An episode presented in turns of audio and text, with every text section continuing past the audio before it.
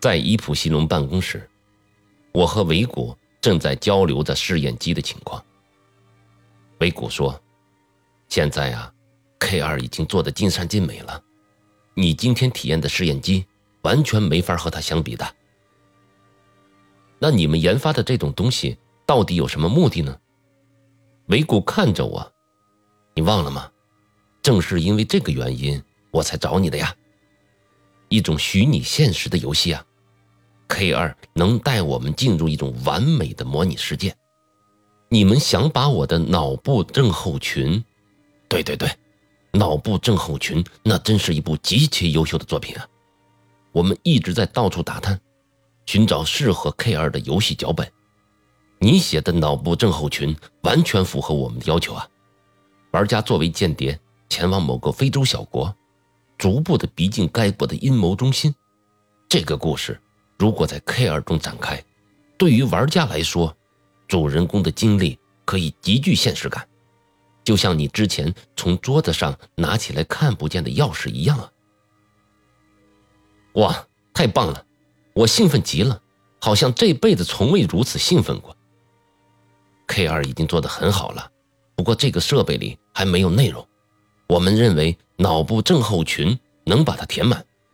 当然了，繁重的工作。正在前方等着我们，我们必须把游戏中的内容完全的转入设备，这会花很长的时间，但很有意义啊！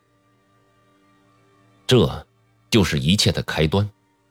在那个破旧的办公室里，所有的一切不以个人的意志为转移，事实上，那都是我无力干涉的开始。我把这本游戏著作授权给了伊普西龙公司。这当然是因为我自己的作品第一次要被改编成游戏，不过更重要的是，伊普西龙公司两百万元的报酬太诱人了。尾谷孝行说的会花很长时间，果然毫不夸张。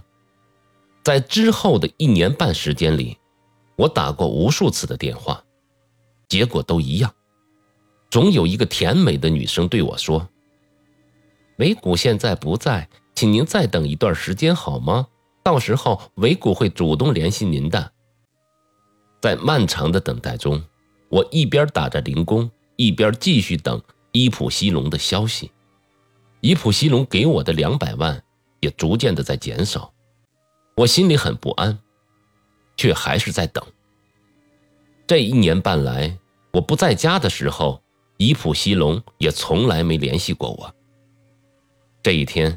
正当我要出门的时候，屋里的电话响了。我脱掉了穿到一半的鞋子，奔向了电话机。电话是维谷打来的，告诉我 K 二已经完工了，还需要试运行一段时间，有些事情需要我帮忙。如果方便的话，让我下午两点到伊普西龙的办公室找他。